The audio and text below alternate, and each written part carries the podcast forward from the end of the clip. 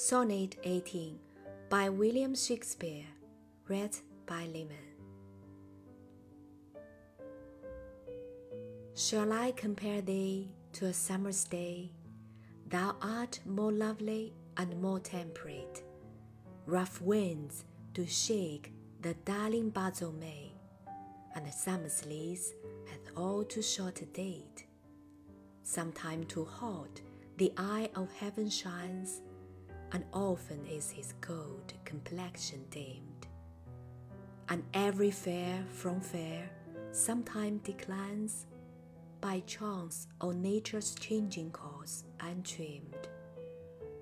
But thy eternal summer shall not fade, nor lose possession of that fair thou owest, nor shall death brag thou wanderest in his shade when eternal lines to time thou growest. So long as man can breathe, or eyes can see, so long lives this, and this gives life to thee.